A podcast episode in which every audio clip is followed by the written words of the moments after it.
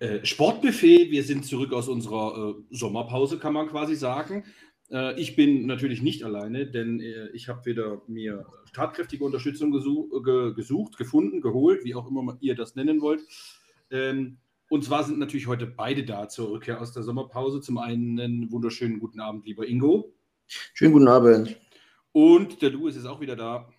Ein wunderschönen Grüßt euch. Wir haben uns so ein bisschen Gedanken gemacht, auch über die Sommerpause hinweg, um äh, wie wir jetzt hier weitermachen wollen. Und wir werden so ein bisschen von diesem Ergebnisbericht weggehen. Das kann sich nämlich jeder auch selber angucken, sondern ein bisschen mehr Richtung Diskussionsrunde starten. Wir haben nämlich ja auch alle immer wieder eine starke Meinung und deswegen gehen wir so ein bisschen mehr da in die Richtung, nur dass ihr euch da nicht wundert, wenn sich die Ausrichtung jetzt so ein bisschen ändert. Und dann starten wir gleich, allerdings mit einem Thema, was eigentlich gar nicht so schön ist, denn ähm, der Spieler des eh oder ehemalige Spieler des HSV und äh, Ehrenspielführer des DFB Uwe Seeler ist leider verstorben. Ähm, habt ihr mit Sicherheit alle mitbekommen. Ähm, Im Moment gibt es in den Medien die Diskussion, dass das Volksparkstadion in Hamburg umbenannt wird in ähm, Uwe Seeler Stadion im Volkspark oder ähm, andere Variationen. Auf jeden Fall, dass sein Name im Stadionname auftaucht. Wie ist eure Meinung dazu? Ähm, fangen wir mal erstmal an mit der, mit, der, mit der Todesnachricht. Natürlich immer traurig, wenn jemand stirbt, aber so ein ähm, doch beliebter und äh, bodenständiger Mensch wie Uwe Seeler war, eigentlich die ganzen, die ganzen Jahre, ob das jetzt als Fußballer war, als Mensch neben dem Platz, wenn man äh, Dokumentationen über ihn gesehen hat, äh, sowas Bescheidenes, Ehrliches und ähm, wirklich freundlicher Mensch, der durch Hamburg äh, gegeistert ist und ähm, eigentlich bei allen beliebt war, selbst bei, bei Pauli-Fans. Äh, da hat es ja jetzt auch schon eine Aktion gegeben, HSV und Pauli-Fans gemeinsam an seinem Fuß, der da in Hamburg wohl irgendwo stehen muss. Ähm, es ist immer traurig, wenn so ein Mensch geht. 85 Jahre ist natürlich auch schon ein stolzes Alter. Er hat äh, vieles erlebt, er hat viel erreicht. Ähm, er war ein, ein, ein sehr loyaler äh, Sportler, der ja nie woanders gespielt hat, außer beim HSV, obwohl er damals schon äh, für seine Zeit richtig große Summen geboten wurden, dass er mal wechselt, aber er hat es halt nicht gemacht. Er ist im HSV treu geblieben. Und er hat in der Nationalmannschaft äh, Tore geschossen am Fließband, hat dort leider den ganz großen Erfolge nicht geschafft. Sein größter war wohl ähm, Vizefeldmeister England 66, das Wembley-Torfinale. Hm, auf jeden Fall ist ein, ein, ein großer des deutschen Fußballs von uns gegangen. Ist immer traurig, sowas. Und dass man jetzt in Hamburg nachdenkt, die, das Stadion nach ihm zu benennen, ist vollkommen legitim und richtig. Nur bin ich mir nicht ganz sicher, ob es denn so, so kommen wird. Meiner Meinung nach, diese, diese, diese Namensrechte da an Stadien ist für mich sowieso schon, eine, schon ein kranker Auswuchs des, des, des Fußballgeld, Maschinendruckens da ähm, weiß ich nicht, ob sich die Idee durchsetzen wird in Hamburg. Es bleibt eigentlich nur zu wünschen, dass es so wird. Äh, ja, also wie gesagt, ich befürworte das Ganze ähm, auch, weil ich glaube, keiner hat den HSV so im Herzen getragen oder so äh, ja, durch dick und dünn gegangen wie, wie er. Also ein paar, was ich, Videos und äh, sowas angeguckt, was man jetzt so in den letzten paar Tagen gesehen hat. Ähm, ich glaube, über 70 äh, Jahre war er jetzt insgesamt dann beim HSV als Spieler, als Fan, als Mitglied, was auch immer. Ähm, und ja, von daher, wie gesagt, äh, würde ich da auf jeden Fall mitgehen, was das angeht, die Umbenennung des Stadions. Ich habe auch jetzt das eine Statement gesehen von dem äh, Michael Kühne, der hat ja die Namensrechte inne und er wäre auch äh, sofort dabei, hat er gesagt, wenn das ja mit der Umbenennung äh, einhergehen würde. Ähm, und ich würde das Ganze eigentlich nur richtig finden, weil äh, ja ihn einfach so das Stadion so zu widmen, beziehungsweise den Namen so äh, in Ehre zu halten. Von daher, ähm, ja, wäre, glaube ich, oder meiner Meinung nach richtiger und wichtiger Schritt. Ähm, und ja, also ich würde es auf jeden Fall befürworten, sagen wir mal so. Ja, kann mich dem nur anschließen, was ihr beide gesagt habt. Äh, bin da voll dafür. Äh, und von daher, glaube ich, gibt es da so viel nicht mehr zu, zu, zu sagen. Ähm, außer dass ein großer von uns gegangen ist und das äh, dementsprechend wehtut.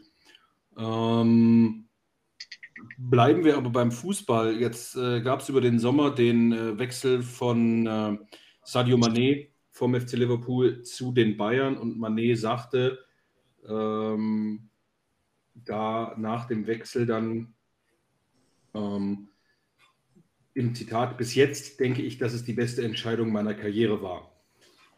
Über den Wechsel. Ähm, ich fange, glaube ich, einfach mal an, weil mir brennt das auf der Seele. Ich finde, dass diese Aussage einfach nur respektlos, weil er bis jetzt kein einziges Spiel gemacht hat, also kein offizielles Pflichtspiel. Ähm, und auch einfach vom, gut, vielleicht kann man auch sagen, ich bin Kloppo-Fanboy, aber einfach vom, vom Effekt her und vom Gefühl her, wie das Gefühl habe, dass Klopp mit Menschen umgeht ähm, und wie er auch auf sie eingeht, wie er sie einbindet äh, und, und äh, ja, generell einfach mit ihnen umgeht und aber auch seine Spielidee umsetzt. Im Vergleich zu, zu Nagelsmann äh, muss ich einfach sagen, dass ich das Gefühl habe, dass ich da, äh, dass er da das jetzt vielleicht auch einfach gesagt hat, um für, für, für sich so ein bisschen Seelenfrieden zu haben. Ähm, das jetzt schon sozusagen, nachdem, nach noch nicht, nachdem noch nicht ein offizielles Pflichtspiel passiert ist, finde ich verfrüht und irgendwo auch respektlos, muss ich ganz ehrlich sagen. Es ist eine sehr, sehr gewagte und sehr, sehr schwierige Aussage von ihm. Äh, ich gehe damit bei dem Argument, was du gesagt hast, dass es einfach viel zu früh ist. Ähm, ich sage mal so, hätte er das Mitte der Saison gesagt und die läuft so wie, weiß ich nicht, Bayern Platz 1, 10 Punkte Vorsprung. Er hat, keine Ahnung, 20 Tore geschossen. Äh, gehe ich da mit, weil dann könnte man zumindest seine Schlüsse daraus ziehen und sagen, gut, okay.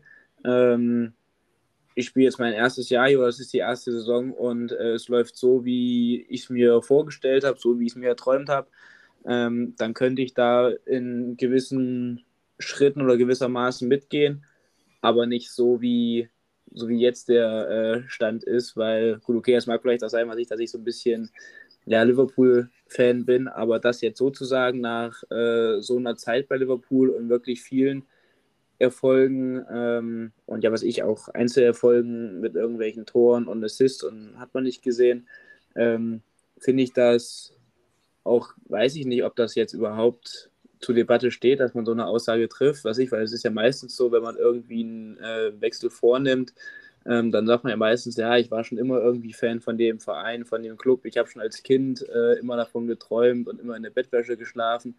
Dass das alles nicht stimmt, da müssen wir uns alle nichts vormachen, das ist, glaube ich, äh, uns allen bewusst. Aber ähm, ich weiß jetzt nicht irgendwie, was ich mit der Aussage irgendwas anzufangen, weil das ergibt jetzt in dem ganzen Konsens für mich irgendwie keinen wirklichen Sinn. Von daher äh, weiß ich nicht, warten wir mal ab, wie er überhaupt einschlägt oder ob er überhaupt einschlägt. Ich finde das alles noch ein bisschen, hm, weiß ich nicht, recht schwierig. Ähm, ich glaube nicht, dass er äh, so die Erwartung ertrifft, so wie es jeder denkt oder so wie, so wie es viele erwarten. Ähm, und wie gesagt, jetzt zu der Aussage, zu dem jetzigen Zeitpunkt, äh, ergibt für mich nicht so viel Sinn, bin ich ehrlich.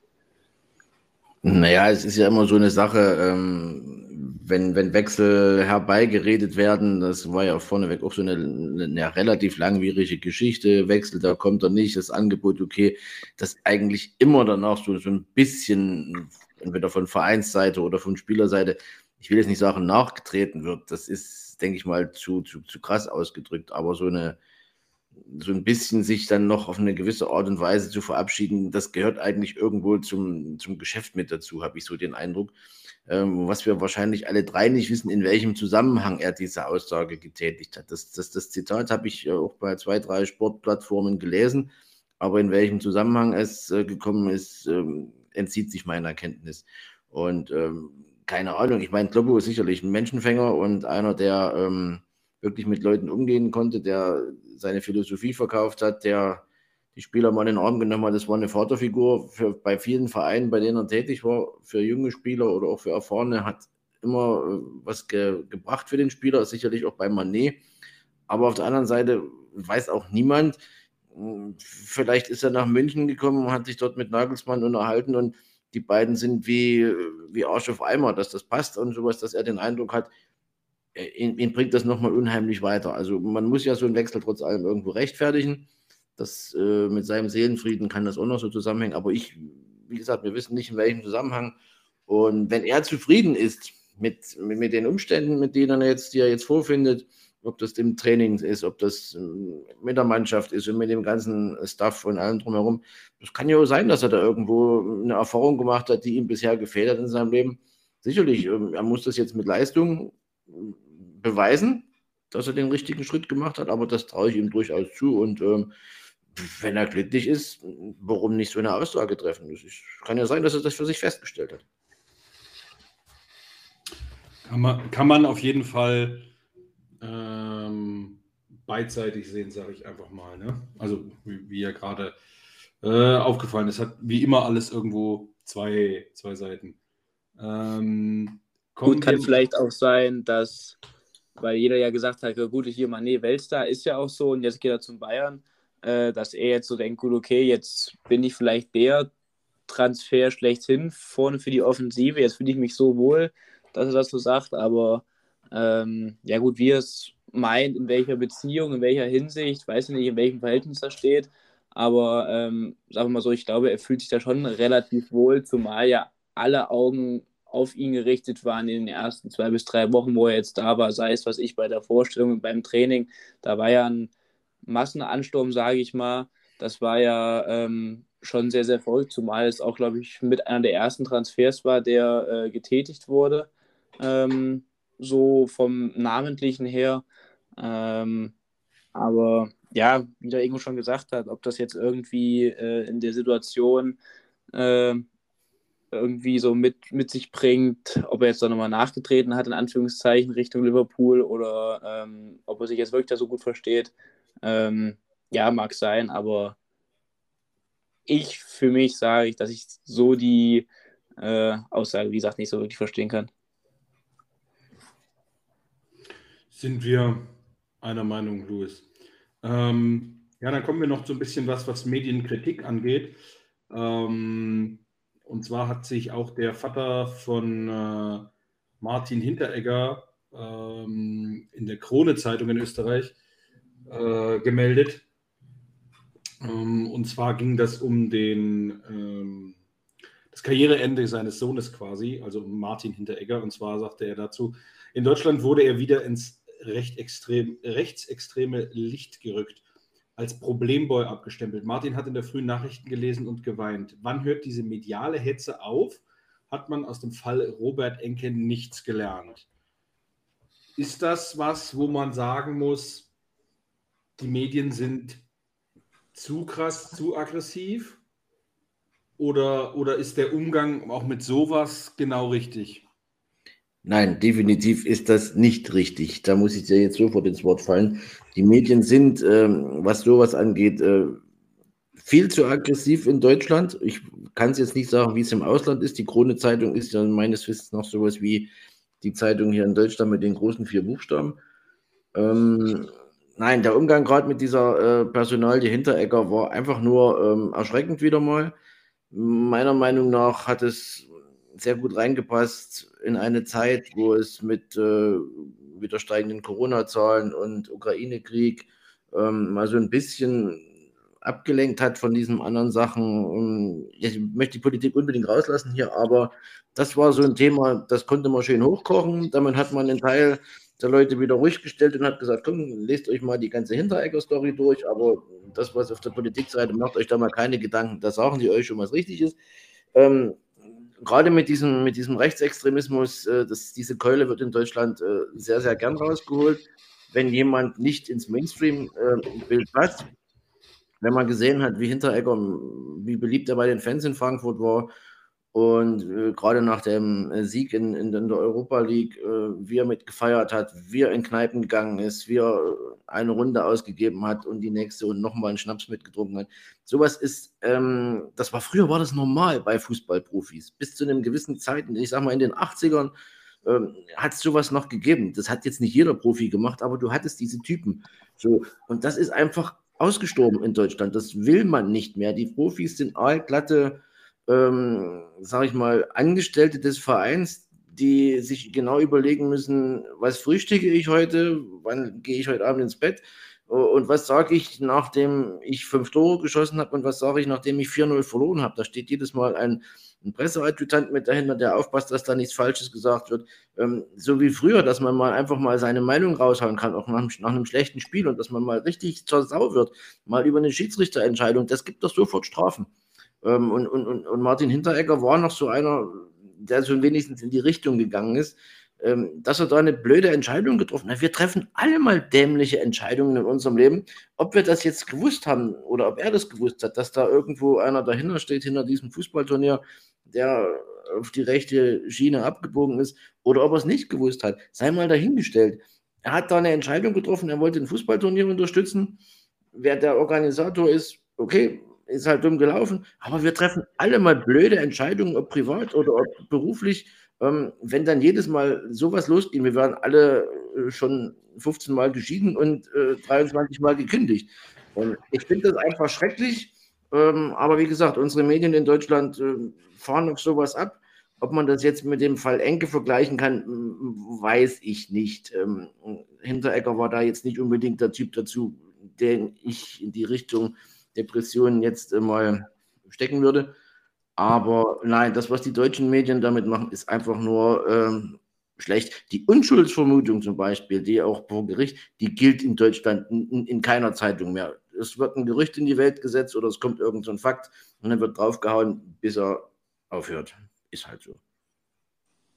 Ja, generell so die deutschen Medien, was es angeht, zwecks zum Sport, so Sportjournalismus oder sowas, die wollen ja alle polarisieren. Siehe zum Beispiel das Beispiel da an mit dem mit dem Toni Kroos, als er jetzt da ähm, die Champions League gewonnen hat und er wird sofort konfrontiert mit irgendwelchen Fragen, die sofort irgendwie negativ da ausgelegt werden. Jeder ist da irgendwie voller Euphorie, so ein Beispiel dafür zumindest, ähm, gerade die Champions League gewonnen. Äh, und dann wird halt gefragt, ja, hier sind sie wirklich so unter Druck geraten? Ist das nicht irgendwie ein bisschen komisch, wenn man Real Madrid ist?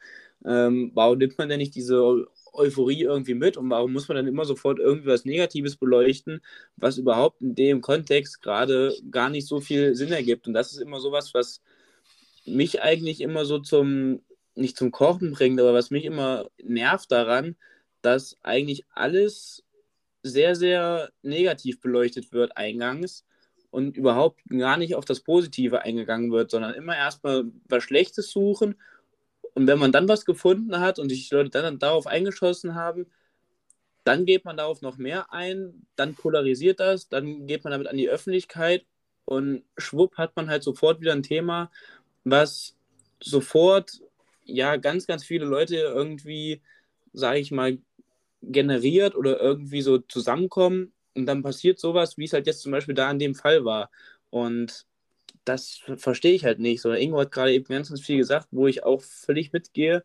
Ähm, mit irgendwelchen Sachen, ja, wir sind alle nicht irgendwie Unschuldslämmer und treffen nie irgendwie zu 100% eine richtige Entscheidung. Und wenn man irgendwie mal was Falsches sagt, eine, eine falsche ähm, Äußerung tätigt oder wie auch immer, eine falsche Handlung ähm, irgendwie macht, dann muss man halt dafür gerade stehen. Dann ist es so, er hat sich halt dafür verantwortet und hat das halt gesagt, das ist halt gut aber dann wird ja immer noch mal weiter drauf eingegangen, was ich halt einfach nicht, nicht nachvollziehen kann. Ähm, und das verstehe ich halt nicht. Und das ist ja nicht nur im Sport so. Im Sport ist es halt logischerweise vermehrt, beziehungsweise kommt es mir so vermehrt vor, weil als Sportler generell bist du eine Person des öffentlichen Lebens. Ähm, und da bist du halt einfach direkt, ja, sofort im Rampenlicht, sage ich mal, und musst dich halt, äh, ja, sofort verantworten dafür. Und das keine Ahnung, das, das nervt halt einfach ungemein. Ein, ein, ein anderes Beispiel, was die Sache richtig auf den, auf den Kopf trifft, meiner Meinung nach, hat jetzt nicht mit Sport zu tun. Ähm, das Problem bei der Documenta in Kassel. Es gab dieses, dieses riesengroße Bild, Gemälde, keine Ahnung, Collage, was es da war, äh, mit diesem Antisemitismusvorwurf. Dieser, dieser Krieger mit dem Schweinekopf und äh, dem, dem Davidstern umhängen. Ähm, das ist so lange ähm, da haben sich Leute darüber aufgeregt, zu Recht, brauchen wir uns nicht drüber unterhalten. Ähm, es wurden Konsequenzen gezogen, das Ding wurde abgenommen und dann wurde so lange äh, gesprochen und darüber berichtet und Druck aufgebaut, bis die Chefin der Dokumenta dann doch zurückgetreten ist. Man, man kann sich heute in Deutschland nicht mal mehr für irgendwas entschuldigen. Ich habe da einen Fehler gemacht und mir bringt das jetzt in Ordnung und jetzt geht es weiter. Nein, du musst dann, und das machen die Medien, ob das jetzt eine Zeitung ist oder ob das das Fernsehen ist, da wird so lange auf diesen Menschen rumgearbeitet, bis sie entweder ihre Karriere beenden, ihren Job weg, wegschmeißen oder sonst was machen. Wo es allerdings nicht funktioniert, ist in der Politik. Da haben es die Medien aufgegeben. Ich ähm, komme mal so ein bisschen darauf zurück, was Louis eben auch sagt und wo du auch anfängst. Ich gehe mal weg zum Sport, vom Sport und nehme einfach mal das Beispiel Party-Song Laila. Und, und, und gehe jetzt mal einfach nur und nehme mal das, was, was Louis gesagt hat. Und das ist ja genau das. Du siehst etwas. Okay, es gibt Leute, denen gefällt das nicht, die finden das, die haben da eine bestimmte Einstellung zu. Und dann wird das Ganze aber so hochgekocht und so, ähm, so, so breit gekloppt in den Medien. Ja, das ist Sexismus. Ähm, boah, und dann geht es jetzt los mit anderen. Also die Frage ist ja, ist ja jetzt auch, warum genau jetzt? Weil dieser Song, Louis, korrigiere mich, wenn ich falsch liege, aber war der erfolgreichste äh, Partyschlager ever? Ist sogar Oder noch. Ist, ist, ja, genau. Deutschland, Deutschland, Schweiz und Österreich jetzt seit fünf Wochen. Auf Platz 1, gell? Ja. Ja. Ähm, und da hat irgendwer gesehen, oh, das gefällt mir aber nicht. Oh, die machen auch noch Geld damit. Da muss ich mal dagegen hetzen. Da muss ich mal dagegen sein. Und jetzt fängt man an und will alte Malle-Schlager, die seit zehn Jahren gesungen werden, die Männer und Frauen singen, will die jetzt, sorry, will die jetzt verbieten, will da jetzt anfangen. Ähm, ich finde es einfach teilweise echt nur lächerlich. Ähm, und wie, wie, Ingo, wie du sagtest, du sagst es so schön, du darfst dich heute noch nicht mal mehr für irgendwas entschuldigen, wenn du einen Fehler gemacht hast, sondern du musst einfach allglatt sein. Und das finde ich, das, das finde ich schade, oder nein, das ist nicht schade, das ist einfach nur traurig, weil du von jedem den perfekten Menschen verlangst. Und auch das, wie du Ingo gesagt hast, wir machen alle Fehler. Beruflich, menschlich, also persönliche Entscheidung, berufliche Entscheidung. Von daher vollkommener Käse. Er kann, er, ne, wie, wie, viel Wahrheit dann hinter der Aussage steckt, das hast du ja auch gesagt, äh, ob er es wusste oder ob er, nicht, ob er es nicht wusste, welchen Hintergrund der andere hat. Ähm, kann man ihm nicht einfach mal zugestehen, dass er sagte, äh, oder dass es wie ist, wie er gesagt hat, ich wollte da einfach nur ein Fußballturnier für Kids organisieren. Thema durch. Ja, genau. Er hat eigentlich was Gutes äh, damit im, im, im Sinn gehabt.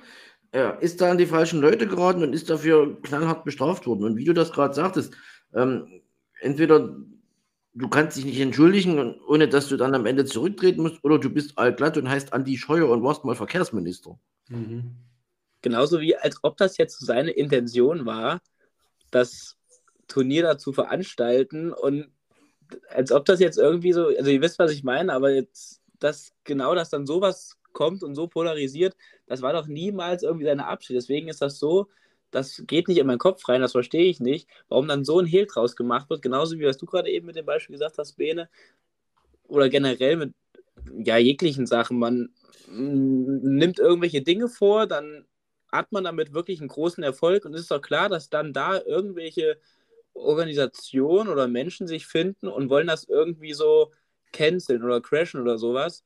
Ähm, warum man dann nicht einfach mal sagt oder eingesteht, gut, okay, das ist jetzt ein Lied oder das ist irgendeine Sache, die haben Erfolg, hier den Jungs oder den, den Frauen, den, den gönne ich das jetzt. Alles ist gut und alles ist in Ordnung, aber das ist halt wieder so diese typische Neidgesellschaft irgendwie in, in Deutschland. Vermehrt trifft die ja, äh, tritt die auf ähm, und trifft ja auch drauf zu. Äh, siehe die letzten Beispiele.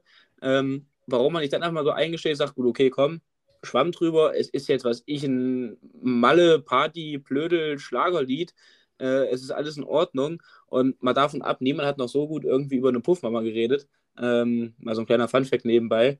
Ähm, und wenn man das jetzt irgendwie verbietet, dann kannst du eigentlich jedes Lied irgendwie, ähm, musst du dann irgendwie anzweifeln, weil irgendwie, was ich, wenn du da irgendwas reininterpretierst, äh, dann müsstest du aber auch jedes, dann müsstest du auch jeden Hip-Hop-Track aus Amerika dir vorher durchhören. Und ich sag's mal so, solange das Lied noch nicht auf dem Index ist, ne? Und durch, durch die, äh, da durch, durch wirkliche Fachleute ähm, ja indiziert wurde, wie das mit anderen Liedern definitiv der Fall ist, ähm, verstehe ich nicht, was sich da andere Leute reinhängen. Ja, weil es einfach nur, was ich wieder diese, diese Erfolgs, Spur ist von denen. Gut, okay, die haben Erfolg, wie du es auch gerade eben gesagt hast, die verdienen damit gerade, was ich, wahrscheinlich nicht wenig Geld. Die treten jetzt auf mehreren Festivals auf und haben einfach Spaß daran, äh, das noch ein bisschen größer zu machen, was ja auch völlig richtig ist. Und dann gibt es halt Menschen, die das halt einfach nicht äh, wollen. Dann machen sie wieder halt diese Sexismusdebatte, wie auch immer. Und äh, wollen das nicht äh, glücklich machen lassen, was aber eigentlich völliger Nonsens ist, weil das ja überhaupt nicht irgendwie ähm, ja, sexistisch ist, meiner Meinung nach, weil es ist ja, es wird ja nicht irgendwie über diese Person geredet äh, und wird ja nicht schlecht gemacht, es wird ja quasi noch eigentlich positiv über sie geredet. Das ist ja eigentlich der größte Knackpunkt daran. Ja, Sexismus ähm, ist momentan halt leider Gottes so ein Thema, das in den letzten Jahrzehnten äh, viele, viele Gründe hat, wo auch jetzt einiges passiert ist in den letzten Jahren, gehe ich auch voll mit, äh, dass da ein bisschen was passieren musste. Aber ähm, äh, auf der anderen Seite, es zeigt doch die bessere Werbung als, als so eine Diskussion, kannst du doch für das Lied gar nicht machen. Und äh, bevor wir uns jetzt weiter äh, in die Politik und sonst was, äh, ich rufe jetzt noch die 32, 32 16, 8 an und dann äh, kommen wir wieder zurück zum Fußball, oder? So machen wir es, ja. Auf jeden Fall. Ähm, das dazu. Ähm, Luis, du hattest noch was in Bezug auf Messi, wenn mich nicht alles täuscht, ne? Ja, Messi und äh, Barcelona. Wie hast du es vorhin so schön gesagt? Äh, der FC Barcelona, ich mache mir die Welt, wie sie mir gefällt. Mhm. Ähm, und hast mir auch, glaube ich, wenn mich nicht alles täuscht, letzte Woche äh, ein Bild geschickt oder den Bericht, den mit Sicherheit ein paar Leute von euch auch gelesen haben, mit den äh, Fernsehrechten, die Barcelona an, wie heißt die Firma der Bene? Äh, ja. Six, jetzt, jetzt fragst du mich was. Six, schlag mich tot, irgendwie sowas.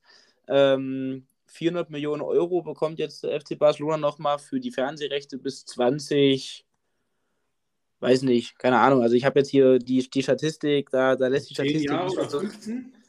15 Jahre, irgendwie sowas. Da lässt die Statistik diesmal zu wünschen übrig. Ähm, und ja, generell ist ja so das, das Motto irgendwie von der, vom, vom FC Barcelona momentan so, ja, Leben von der Hand äh, direkt im Mund und ja, keine Ahnung, wir haben alle kein Geld, aber wir leben von Finanzspritzen, die ja irgendwelche äh, großen Konzerne oder Sponsoren uns geben und dann ja, holen wir uns irgendwelche Transfers damit. Ähm, und jetzt seit neuestem hat der ähm, Barca-Präsident gesagt bei ESPN, ich glaube, hoffe und wünsche mir, dass Messis Kapitel in Barcelona noch nicht abgeschlossen ist. Es ist unsere Aufgabe, alles dafür zu tun, dass dieses Kapitel weiterhin geöffnet ist dass es ein prächtigeres Ende bekommt als das aktuelle. Da stelle ich mir die Frage, gut, okay, ja, macht, aber wie wollen die das denn noch weiter irgendwie finanzieren? Gut, okay, die können die Ablösesumme äh, irgendwie zahlen, aber ich sag mal so, die müssen ja auch von den ganzen neuen Transfers, die die jetzt getätigt alles zahlen. Und ich glaube nicht, dass es bei denen gerade momentan so rosig aussieht mit schwarzen Zahlen wie bei manchen anderen Vereinen. Wie seht ihr denn die ganze Causa Barcelona? Ähm, es, ist, es gibt da ganz, eine ganz einfache und perfekte Antwort darauf, dass äh, Financial Fair Play der UEFA funktioniert einfach nicht. Es ist eine Farce äh, und nichts weiter. Das ist einfach nur mal irgendwas, was man in den Medien mal lanciert hat. Guckt mal, wir kümmern uns drum. Ähm, es gibt ähm, Barcelona, Madrid, ähm, keine Ahnung, wer da noch so in England äh, ist, es nicht viel besser, denke ich mal. Die Vereine sind verschuldet bis sonst wohin. Ich glaube mal, die 400 Millionen, damit hat Barcelona noch nicht mal die Hälfte seiner Schulden bezahlt, glaube ich. Und es geht trotzdem weiter. Solche Vereine gehören einfach äh, theoretisch ausgesperrt, aber dann hast du das Problem, dann gibt es ja die großen Sponsoren, die die Champions League sponsoren und sagen, nee, also pass mal auf, wenn Barcelona, Madrid oder Liverpool oder Man City besser gesagt nicht mehr mitspielen, dann kriegst du von uns kein Geld mehr. Es ist einfach nur so eine, diese, diese ganze verwobene Geschichte. Es geht wieder mal nur ums Geld und nicht nur bei Barcelona, sondern dann hängt auch die UEFA mit drin und die ganzen Sponsoren. Es ist einfach nur noch zum Kotzen sowas. Ähm, normalerweise gehört Barcelona ausgeschlossen aus der Champions League und genauso aus auch äh, aus der ersten spanischen Liga. Es gibt Vereine in kleineren Bereichen, die haben äh, 1,5, 2 Millionen Euro Verbindlichkeiten und müssen Insolvenz anmelden. Ich spreche da aus eigener Erfahrung. Ähm, das ist einfach nur ein krankes Geschäft und äh, Barcelona ist die absolute Ausgeburt davon momentan. Das Beste ist ja auch immer, was du gerade angesprochen hast, dieses Financial Fairplay. Vor ein paar Jahren hat es ja, glaube ich, PSG getroffen und City.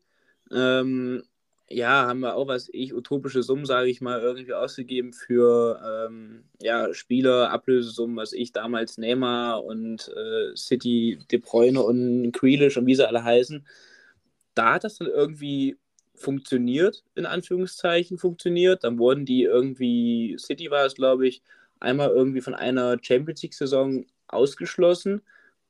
Und jetzt bei Barcelona, die leben da wirklich von Finanzspritzen von der Bank Santander, dann Spotify, dann haben wir jetzt hier Spotify ja dieses Camp Nou äh, umbenannt, den Sponsor jetzt, dann dieses, die, die Fernsehrechte da verkauft. Also das ist ja gar keine Vereinsphilosophie mehr, sage ich mal, so wie es damals war. Also FC Barcelona, einer der größten Clubs der Welt, wo man sich eigentlich ja danach sehnt, mal so ein Spiel zu sehen oder jeder als kleiner Junge oder generell als Fußballer träumt mal da jetzt zu spielen. Das ist ja überhaupt nicht mehr so, so wie es damals war. Das ist ja wirklich so diese ganze Vereinsphilosophie, dieser Gedanke von damals, der wurde ja komplett über den Haufen geworfen und das, ich, ich weiß nicht, wie man so misswirtschaften kann eigentlich. Das ist ja eigentlich so ein richtiges Unding.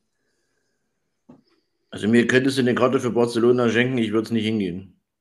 Ich würde sie nehmen, verkaufen. ja, siehst du, das ich finde halt einfach, ich finde halt einfach das, was, was, Ingo, du hast das schon angesprochen, dieses Financial Fair, Fair Play greift halt überhaupt nicht. Und diese Aussage auch, ich weiß auch nicht mehr genau, Louis, wie die, ich habe gerade eben noch gesucht, ich habe nichts gefunden, wer die, wer das, die Rechte da bezahlt hat jetzt, die Fernsehrechte. Ähm, aber was ich nicht verstehe, ist, warum man nicht als UEFA oder als spanische Liga die Auflage macht, wenn jetzt neue Einnahmen gemacht werden, müssen die fix erstmal zum Abtrag der Schulden bezahlt werden, weil von diesen 400 Millionen oder was es waren, war dann die Aussage von irgendeinem offiziellen, ja, also die Hälfte nehmen wir zur Schuldentilgung und die andere Hälfte, dafür kaufen wir noch irgendwen wo ich mir so dachte, sag mal, hackt's oder was? Alter, jede Hausbank steht bei dir an der Tür und sagt, ich fände dir mal das komplette Konto weg, alles unterm Arsch, bis deine Schulden hier abbezahlt sind, dass du gerade noch so deine normalen laufenden Kosten haben, äh, tätigen kannst ähm, oder, oder decken kannst, zahlen kannst. Und der Rest geht drauf für die Tilgung. Und dann verstehe ich nicht, wie man dann hergehen kann und das auch nur ansatzweise auch einem normalen Privatmann gegenüber oder eine der Privatperson gegenüber ähm, das rechtfertigen kann. Ja, das, das, ist einfach komplett, das, das geht eigentlich das überhaupt vorbei. Ich habe gerade mal geguckt, äh, Sixth Street heißen die, das ist eine Investorengruppe aus den äh, Staaten. 15% der kompletten Fernseheinnahmenrechte haben sich gesichert für die kommenden 25 Jahre. Ja, ähm, es gibt da in Deutschland so ein schönes Wort momentan, systemrelevant. Und Barcelona ist halt nun mal systemrelevant für die spanische Liga und auch für die UEFA Champions League. Und in dem Moment ähm, ist denen allen, all, jedes, Mittel, ja, jedes Mittel recht, um die dabei zu halten.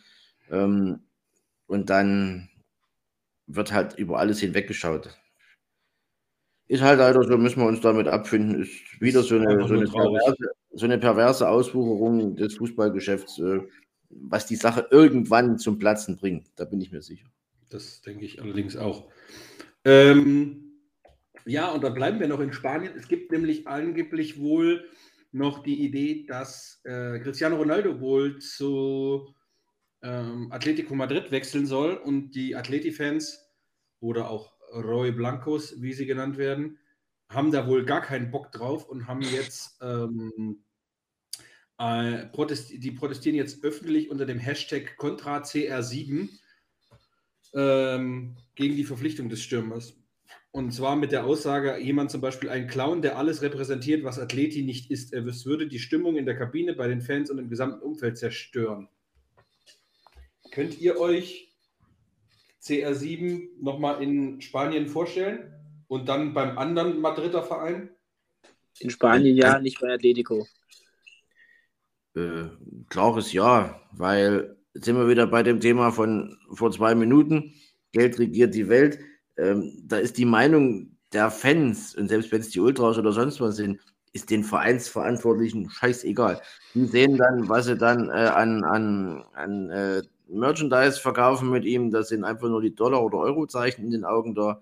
Ähm, das ist denen egal. Wenn, wenn das funktioniert, wenn er sagt, ich verzichte auf, will auf 30 Prozent Gehalt verzichten und die können die Ablöse, Ablöse bezahlen, ähm, dann holen die ihn, dann wird er verpflichtet und bei den Fans ist es dann halt so eine Sache, wenn er in den ersten drei Spielen fünf Tore macht, ist das mit dem Protest, denke ich mal, auch schnell vergessen. Ähm, zu dem Thema, ich hätte ihn sehr gerne bei den Bayern gesehen, sage ich ganz ehrlich. Ich bin jetzt als, als, als Mensch nicht unbedingt von ihm angetan, aber als Fußballer wäre es natürlich schon mal eine Bereicherung für die Bundesliga gewesen, muss ich ganz ehrlich sagen. Ich hätte als Oliver Kahn und Hasan Salihamidzic zumindest mal ernsthaft drüber nachgedacht, ich hätte ihn gerne in der Bundesliga gesehen. Transferfenster geht noch ein paar Wochen. Aber ich glaube, die ist, ist äh, ja, wäre, wäre endlich mal eine andere große Liga, ne? Ja. Ja, aber ich, also man sieht das ja die ganze Zeit, aber ich glaube, das wird äh, nicht passieren, zumal ja der Pratzo auch gesagt hat, nee, das war, ist und wird kein Thema bei uns sein. Aber allein nur schon von, was der Ingo auch gerade eben angesprochen hat, von Merchandise-Sachen, Trikotverkäufen, würden die ja schon ziemlich viele äh, Gelder wieder mit einnehmen. Und ich fände es einfach lustig, wenn ich da ja, das Bayern-Trikot sehen würde mit dem Ronaldo hinten drauf. Ich kann mir den in Spanien schon nochmal vorstellen, wenn ich bei Real nochmal zurückgehen würde. Ähm, aber nicht bei Atletico, weil ich glaube, also meiner Meinung nach passt er einfach da nicht hin.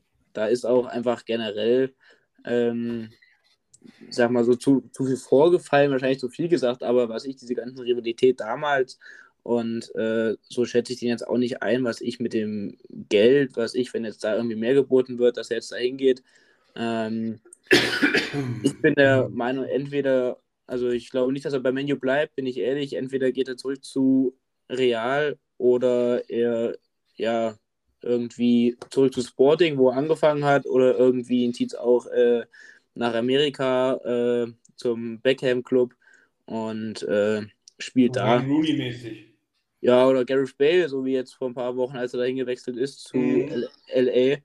Ähm, ja, irgendwie sowas, aber ich, das wäre, das wäre mir meiner Meinung nach noch ein bisschen zu früh, ehrlich gesagt, weil ich denke, dass er noch so äh, ja, ein paar Jahre auf höchstem Niveau noch spielen kann. Und ähm, ja, müssen wir mal gucken. Also, wie gesagt, wer jetzt da irgendwie hohes Interesse zeigt, ob jetzt City nochmal ähm, angreift, was das angeht, weil da ist ja auch nochmal ähm, die Debatte, dass die den Bernardo Silva ähm, abgeben, beziehungsweise der auch irgendwie im Gespräch bei Barcelona ist. Ha, jetzt komm raus. Und ja, mal schauen, wie gesagt, ich glaube, er wird auf jeden Fall gehen. Ähm, aber Bayern, nee, das ist, glaube ich, da ist der Zug abgefahren. Also ich gehe schon davon aus, wenn er geht, äh, irgendwo hin, wo er nochmal Champions League spielen kann. Es hat ja jetzt wohl dieses gigantische Außenangebot aus oh, irgendwo da aus dem Nahen Osten, Mittleren Osten gegeben, wo 125 Millionen im, im Gespräch waren. Da hat er aber wohl gesagt, nee, das ist Geld ist nicht alles. Äh, er will halt, äh, er wird ja selbst durch 30 Prozent Gehalt verzichten also sprich nur noch 20 Millionen im Jahr verdienen. Das sind so eine arme Sau wie wir. Und äh, der verdient ja auch so wenig, hat ja so wenig verdient. Ja, genau. Er will irgendwo hin, wo er noch Champions League spielen kann. Also, wie gesagt, ich, ich denke mal, das wird schon dann, wenn Atletico ernst macht, äh, dann ist denen das egal was der Fan sagt, ob er da protestiert. Und, und ob da, sage ich mal, 10.000 Ultras die ersten fünf Spiele nicht ins Stadion kommen oder nicht, die haben sowieso alle eine Dauerkarte, die ist schon bezahlt. Das ist dem Vereinspräsidenten scheißegal. Der reibt nur die Hände und sieht die Dollarzeichen. Richtig. Leider muss man manchmal sagen, ja. Ähm, jetzt habe ich noch eine andere Frage an euch und zwar geht ja kommendes Wochenende im Endeffekt, ich sage es jetzt mal, für die Erstligavereine auch die Saison los. Das erste Pflichtspiel klassischerweise das, äh, die erste Runde im DFB-Pokal. Ähm, wie äh, steht ihr denn dazu? Ähm, jetzt ist nämlich gleichzeitig auch noch am Sonntag, also man muss dazu sagen, es gibt neue Anstoßzeiten im Pokal und ich, ich drösel es mal so rum auf. Wir haben am Freitag äh, drei Spiele um 18 Uhr und eins um 20.45 Uhr, dann am Samstag und am Sonntag jeweils Spiele 13, 15.30 18 Uhr und Sonntag sind wir wieder wie, äh, Montag sind wir dann wieder wie Freitag 18 und 2045. Ähm, jetzt ist am Sonntag auch noch das Finale der Frauen-EM. Und Frauen-EM und DFB-Pokal-Spiele fangen beide jeweils um 18 Uhr an. Ja, ist wieder typisch äh, Verbände, Vereine ähm, das Thema Frauenfußball und, und, und Anerkennung äh, haben wir schon öfters mal diskutiert hier in der Runde. Ähm, sicherlich, wenn du jetzt deine Pokalrunde ansetzt, irgendwo musst du das ja bei so vielen Spielen dann schon ein bisschen verteilen.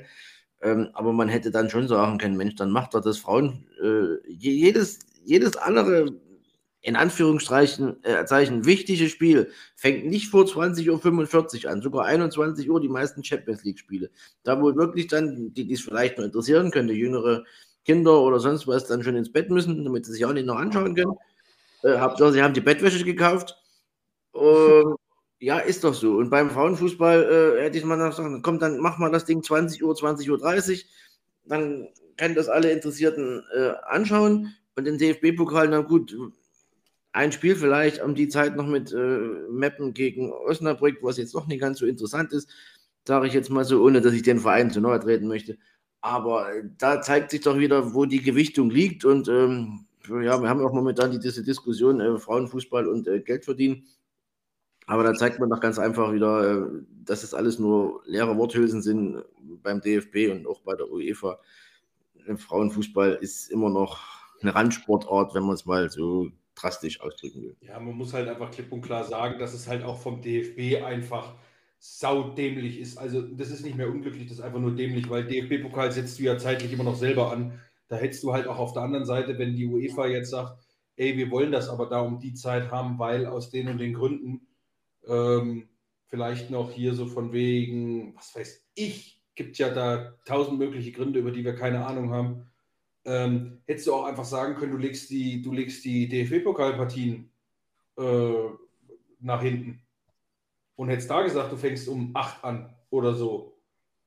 Ja, ja irgendwie sowas, aber nicht das, das beides zeitgleich, weil ich habe jetzt letztens einmal auch drüber geredet, hier 40% Marktanteil mit äh, sonst wie vielen Millionen Zuschauern da. Das wird auf jeden Fall definitiv jetzt nicht mehr so das sein. Das gespielt am, am letzte Woche, wann war es, Donnerstag?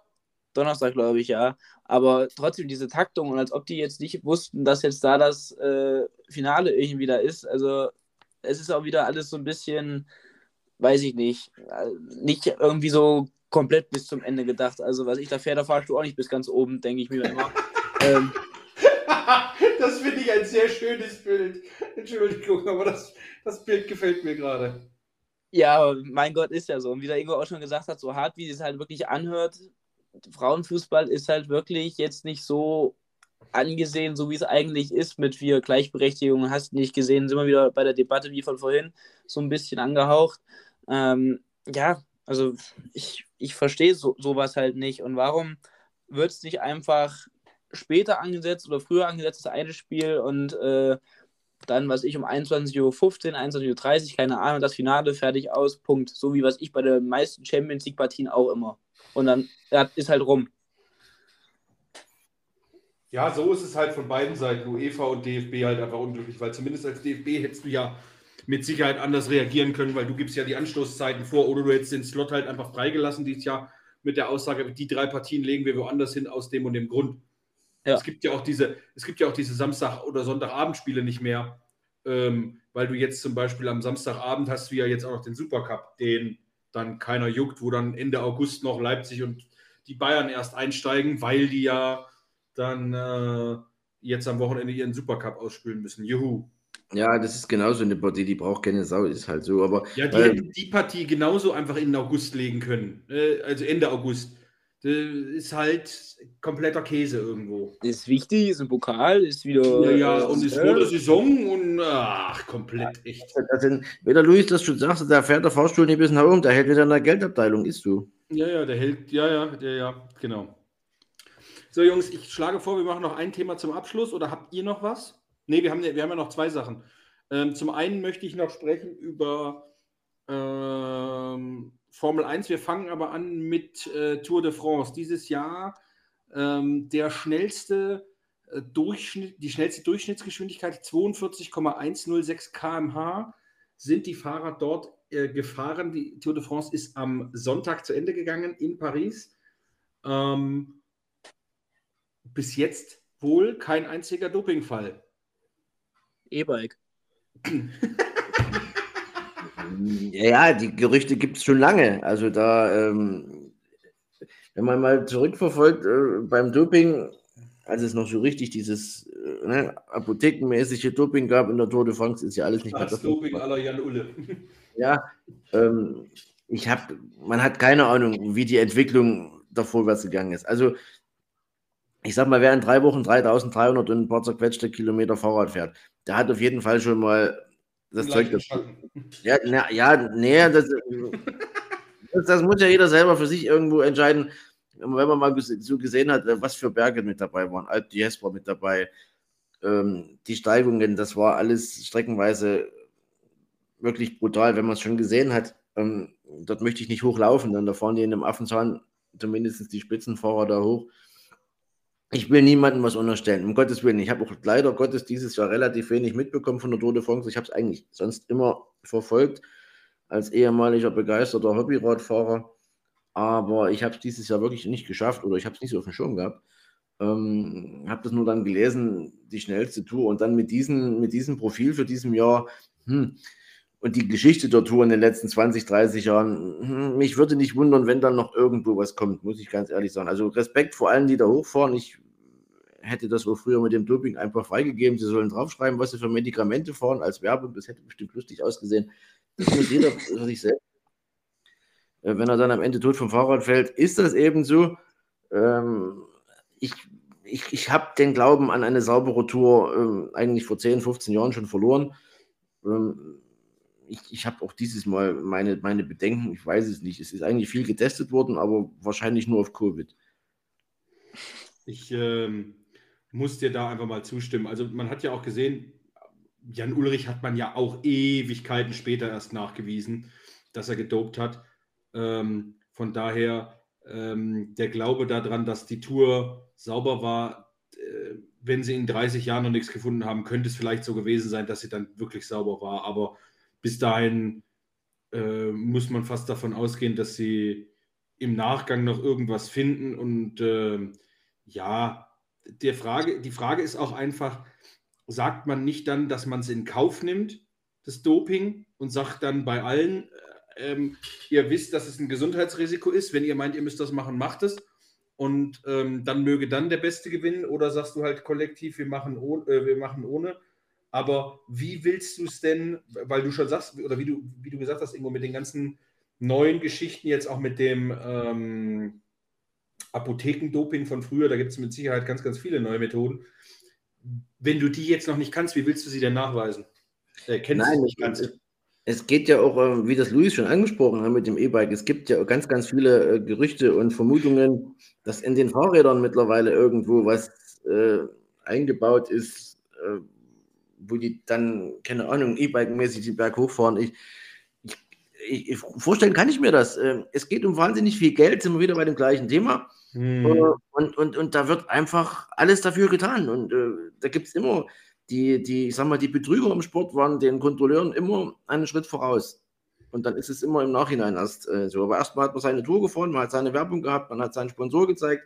Ähm, man hat das Geld kassiert und, und wenn das Ding in fünf Jahren aberkannt wird, ne, dann war es halt so. Ähm, ich bin ein großer Fan von Lance Armstrong, gebe ich ganz ehrlich zu. Ähm, der setzt sich heute noch in sein Zimmer mit seinen äh, gelben Trikots, die er dann alle gewonnen hat und posiert damit im Internet. Ähm, und er hat ja nun wirklich ähm, aufgrund seiner Krebserkrankung dopen müssen, so wie er es immer so schön hinstellt. Ähm, das interessiert den nicht. Der hat die, die Tour siebenmal gewonnen und das am Stück.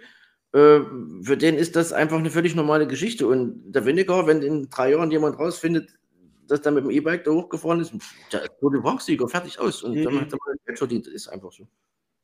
Aber wie ist das bei dem Doping? So was ich, wie zum Beispiel jetzt, was du gerade eben angesprochen hast, äh, Ingo, zwecks hier Covid-Tests und sonst was, da sind wir ja vielleicht äh, nicht ganz so weit ab vom Schuss. Ähm, also falls ihr Tests braucht, ne, Leute, Spaß. Ähm, wie kann man das denn nachweisen? Oder gibt es da, was ich bei diesem Doping, also Inkubationszeit oder sowas, wie weit das noch im Körper nachgewiesen ist, bei was ich irgendwie anderen Drogen oder äh, jetzt zum Beispiel, was ich mit Covid oder hat man nicht gesehen, wie lange kann man das dann noch nachweisen, beziehungsweise wie lange ist das denn auch überhaupt dann noch gültig, wenn, was ich jetzt, der Sieger da jetzt da den Rekord aufgestellt hat, äh, um, sag ich mal, jetzt in zwei Wochen kommt er hier, Bingo, klasse, äh, du hast jetzt gedopt, äh, ist vorbei. Wie kann man das denn irgendwie nachvollziehen oder nach, nachweisen? Gab es schon mal so einen, so, einen, so einen Fall irgendwie? Ja, die, diese Proben, Urin, Blut, alles, was die da abgenommen bekommen, die werden ewig aufgehoben. Die werden eingefroren, meines Wissens nach. Und dann entwickeln sich ja die Methoden immer weiter. Genau.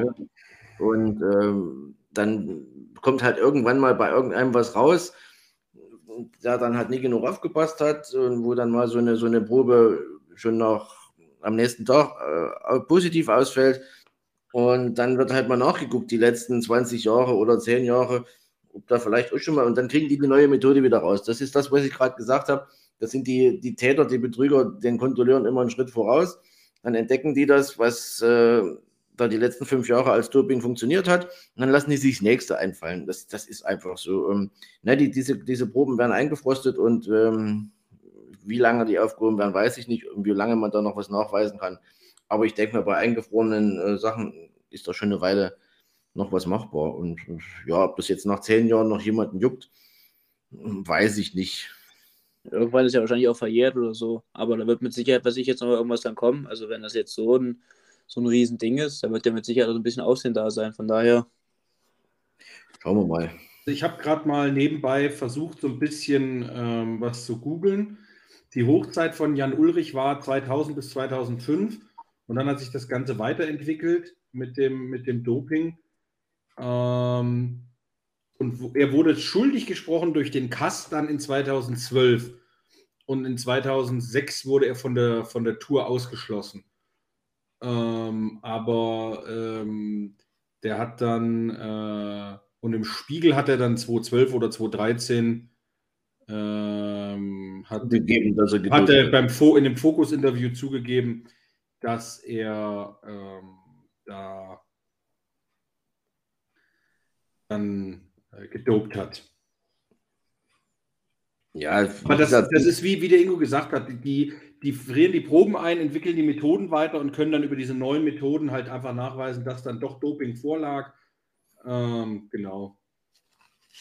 Ich meine, 97 hat er die Tour gewonnen und ähm, ich weiß nicht, wann es ihm aberkannt wurde. Das ist aber, er hat immer noch, denke ich mal, sein gelbes Trikot, freut sich drüber. Wie gesagt, Doping, ähm, äh, du kannst nicht sagen, ihr könnt jetzt alle dopen und dann mögt der Beste gewinnen, weil du wirst, ich sag mal, 60, 70, 80 Prozent der Fahrer, die sagen, nee, wir fahren sauber, das Risiko ist mir zu groß und die kannst du dann ja im Prinzip nie gegen die 20 Prozent fahren lassen, die da sich spritzen oder sonst was holen. Mhm. Das ist so eine Sache. Also legalisieren wird wahrscheinlich kein Thema sein. Wir lassen uns einfach mal überraschen, äh, welche Blüten die Sache noch treibt. Ja, genau. So machen wir das. So, und dann habe ich zum Thema noch ein, äh, zum, zum, zum Heuwägelchen, zum Abschluss noch ein Thema. Ähm, und zwar war ja am Wochenende wieder Formel 1 in äh, Frankreich dieses Mal das Rennen. Das war das 12. von 22, also es ist jetzt mehr als die Hälfte der Saison rum. Ähm, und Max Verstappen hat äh, mal wieder gewonnen. Hätte man jetzt fast sagen können. Ähm, und Charles Leclerc hat sich äh, im Rennen mal wieder verabschiedet. Ähm, insgesamt jetzt das dritte Mal. Äh, wenn mich nicht alles täuscht, war es in äh, Aserbaidschan und Spanien auch schon so. Ja, ich würde das auch anders rangehen. Äh, nicht Max Verstappen hat gewonnen, sondern Charles Leclerc hat verloren.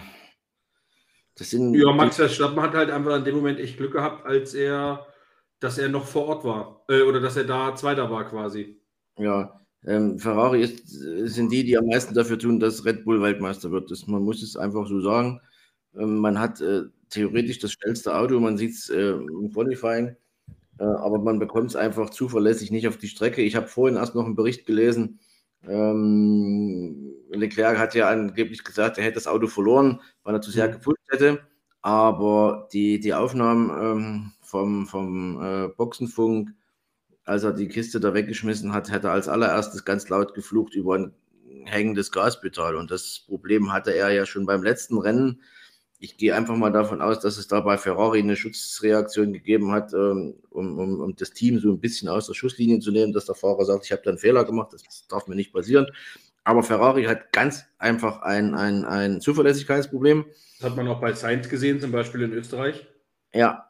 Und das erinnert eigentlich so ein bisschen an, an die Zeit, als, als Schumacher bei Ferrari angefangen hat. Ähm, dann hat in der Kiste gar nichts funktioniert. Dort sind die Teile während dem Rennen rausgefallen. Und, ach, da hat ja nichts funktioniert. Und ich weiß nicht, ob bei Ferrari der Druck zu groß ist für diese Traditionsmarke, dass es wieder mal ähm, einen Weltmeister in Rot geben muss und dass man dafür ähm, eigentlich alles andere hinten anstellt. Und ja, ein zuverlässiges Auto kann schnell, äh, unzuverlässig sollte sein, aber wenn du halt nur schnell bist und nicht zuverlässig, dann, dann holst du nicht die entsprechenden Punkte, die du brauchst über die Saison. Und äh, Verstappen mit seinem Auto, das funktioniert. Und er ist auch clever genug, dann halt mal mit dem zweiten oder dritten Platz zufrieden zu sein. Weil mühsam ernährt sich das Eichhörnchen. Jetzt hat er wohl, ich glaube, 62 oder 63 Punkte Vorsprung. Das ist schon jede Menge Holz. Wenn man davon ausgeht, dass Ferrari noch zwei, dreimal ausfällt, war es das dann wieder. Ja, wenn du alleine guckst, äh, ich habe gerade noch mal vor mir die letzten fünf äh, Punkte in den letzten fünf Rennen geholt. Ferrari 115, Max Verstappen alleine 108. Ja. Und ne, wenn du dann noch überlegst, dass Sainz zum Beispiel zwischendrin ausgeschieden ist, ja, dann hat, äh, dann hat äh, irgendwer ähm, äh, oder dann hat äh, Leclerc, Leclerc, zwischendrin auch gepunktet, hat auch gewonnen, ne? Beispiel Österreich.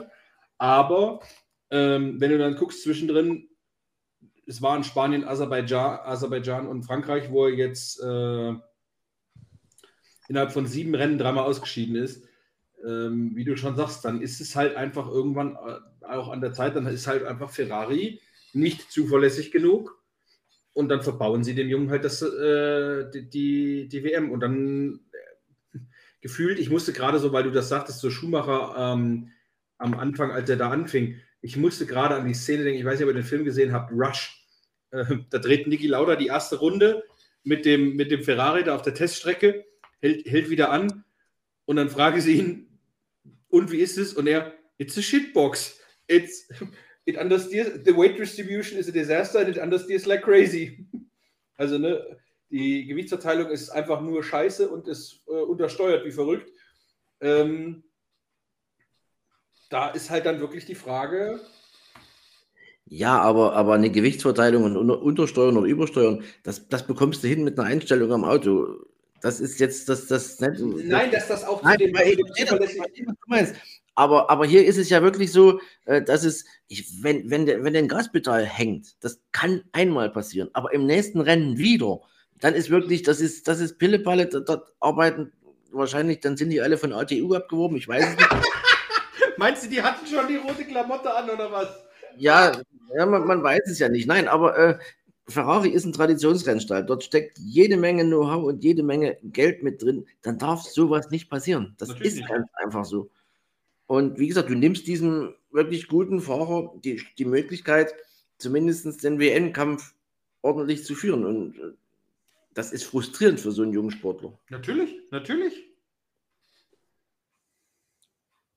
Schauen wir mal, wie es weitergeht. Jetzt sind ja, es gibt ja jetzt diese Diskussion um diese Unterbodengeschichte für die Regeländerung, dass dieses, dieses Bouncing dann äh, wegfällt oder nicht mehr so massiv äh, vorkommen soll. Da gibt es ja die Kritik von einigen Rennstellen, dass das ähm, von der FIA da äh, nur einem Rennstall zugutekommen würde, der hier in Deutschland ansässig ist, zumindest was den Motor angeht und momentan nicht ganz so erfolgreich. Ähm, das zeigt auch wieder, wo es in welche Richtung es geht. Es geht ums Geld. Äh, lassen wir uns mal überraschen, wie das dann weitergeht. Ab äh, Belgien sollen da diese Regeländerungen wohl schon greifen. Angeblich wäre es halt sicherheitsrelevant und dann darf die FIA halt die Regeln ändern von einem Rennen zum anderen. Da braucht die keine Zustimmung der Teams oder sonst was. Hm, gut, ob das jetzt so sicherheitsrelevant ist, weiß ich nicht. Ja, wir haben ja jetzt erstmal noch am kommenden Wochenende das Rennen in Ungarn.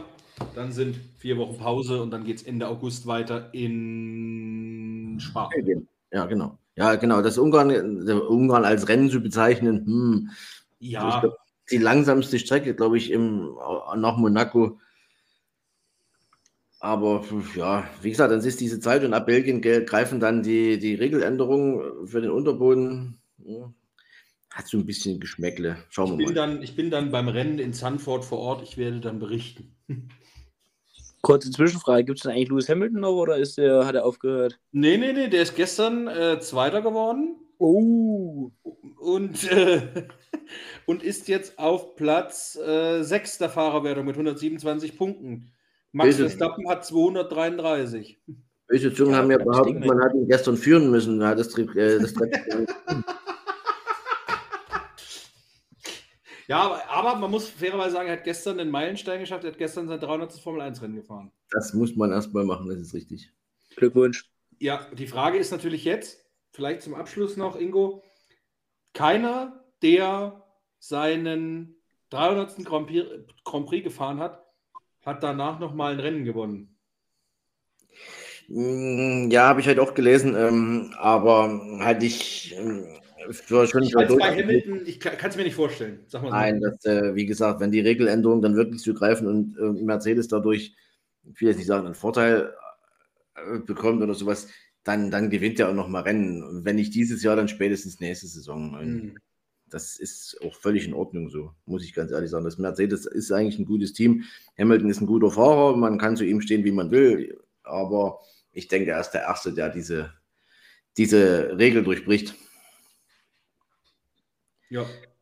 Eins würde ich jetzt noch mal kurz in die Runde werfen. Wir hatten es vorhin äh, in, unserer Vor in unserem Vorgespräch noch mal ähm, dieses wirklich, ich bin jetzt, ich bin kein Leichtathletik-Fan, hinten und vorne nicht. Ich mag diese Übertragung nicht, das ist mir alles zu langweilig, aber äh, die Deutschen waren mal eine Weltmacht im Leichtathletik. Äh, was haben wir? Zwei Medaillen, eine bronzene im 4x100 Meter bei den Frauen und gestern noch die Titelverteidigung im Weitsprung mit 7,12 Meter.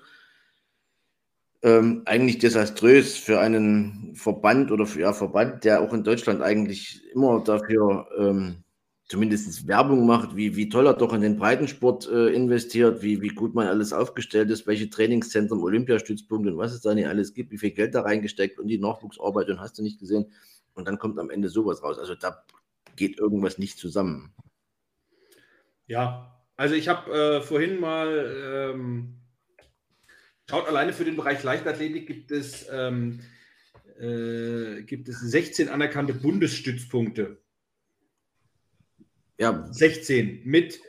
Ähm, diese sind nach offizieller Webseite von leichtathletik.de ähm, sind gekennzeichnet durch optimale Rahmenbe äh, Rahmenbedingungen hinsichtlich der Trainingsstätten, der leistungsstarken Trainingsgruppen, des hochqualifizierten und hauptamtlichen Trainerpersonals, der Serviceleistung der betreuenden Olympiastützpunkte, unter anderem Physiotherapie, Trainingswissenschaften, Psychologie und der Möglichkeit der dualen Karrierebegleitung.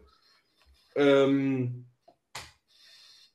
ne? Jetzt ist mal, also die Frage, die ich mir, mir, stelle, wenn wir in Deutschland 16, 16 solcher ähm, Punkte haben, solcher, solcher, solcher Trainingsstützpunkte, und du hast dann aber so Top-Athleten wie, und ich nehme sie jetzt einfach mal raus, weil ich sie durch den Lauschangriff ein bisschen kennengelernt habe, ein anderer Sportpodcast von Schmieso und Frank Buschmann, ähm, die mit äh, Gina, ich glaube, zwei Interviews inzwischen geführt haben, sehr, sehr gute Interviews, wie ich finde, wo Gina für sich gesagt hat, ich möchte gerne in die USA und möchte gerne da trainieren.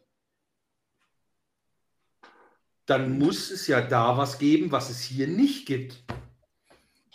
Warum kriegt man das nicht? Also abgesehen vielleicht von Sonne, wenn man jetzt in Florida ist und Wärme, okay, aber warum kriegt man das hier nicht hin? Ich, ich kann es dir auch nicht sagen, weil ähm, du hast das angesagt, die duale Möglichkeiten, ne? die Bundeswehr ist ein riesengroßer Faktor bei solchen Geschichten oder, oder Bundeswehr, Zoll, Polizei. Ja, ganz genau. Also man kann wirklich als, als, als Topsportler äh, sorgenfrei an die ganze Geschichte herangehen. Irgendwo muss eigentlich was sein an den, an den Rahmenbedingungen, was nicht passt, weil ähm, USA haben wieder abgeräumt, jetzt soweit ich habe die Medaillenspiegel. Ja, ja, die waren erster Medaillenspiegel, die haben, glaube ich, 19 Goldene oder sowas. So, oder Deutschland ist auf Platz 19, also das ist krank. Die haben dort mit ihrem äh, College und sowas, haben die dort eine, eine, eine breite Basis. Ähm, das ist aber in Deutschland halt ähnlich, äh, vielleicht nicht mit ganz so vielen Leuten, aber sich da mal irgendwo die Leute rauszusuchen und wirklich gezielt auf ihren Sport vorzubereiten. Das muss auch in Deutschland aber gehen eigentlich, aber es scheint nicht zu funktionieren. Es, es ist ja eigentlich jetzt die letzten Jahrzehnte permanent schlechter geworden. Also, äh, und jetzt zwei Medaillen. Hm, aber es wird wahrscheinlich genauso geguckt, dann die letzten Olympischen, Olympischen Spiele. Die Medaillenausbeute der Deutschen wird immer weniger. Man ist auch mit immer weniger zufrieden, aber man feiert sich trotzdem. Ja, irgendwo, ja, schon. Also so ein Spiegelbild. Also, ähm, USA ist auf Platz 1.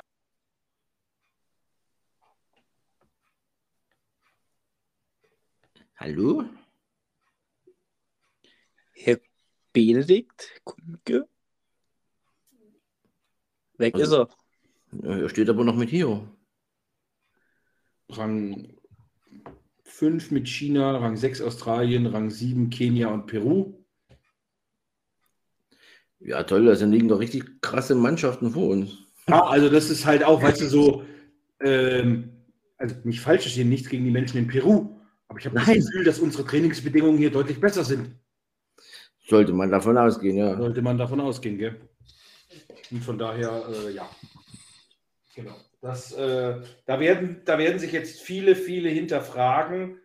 Ähm, da bin ich gespannt, wie es weitergeht. Da können wir bestimmt in den nächsten Wochen nochmal genau drauf eingehen. Aber bis jetzt muss man sagen, also mich freut es für die Medaillengewinner, aber ähm, ansonsten blamabel.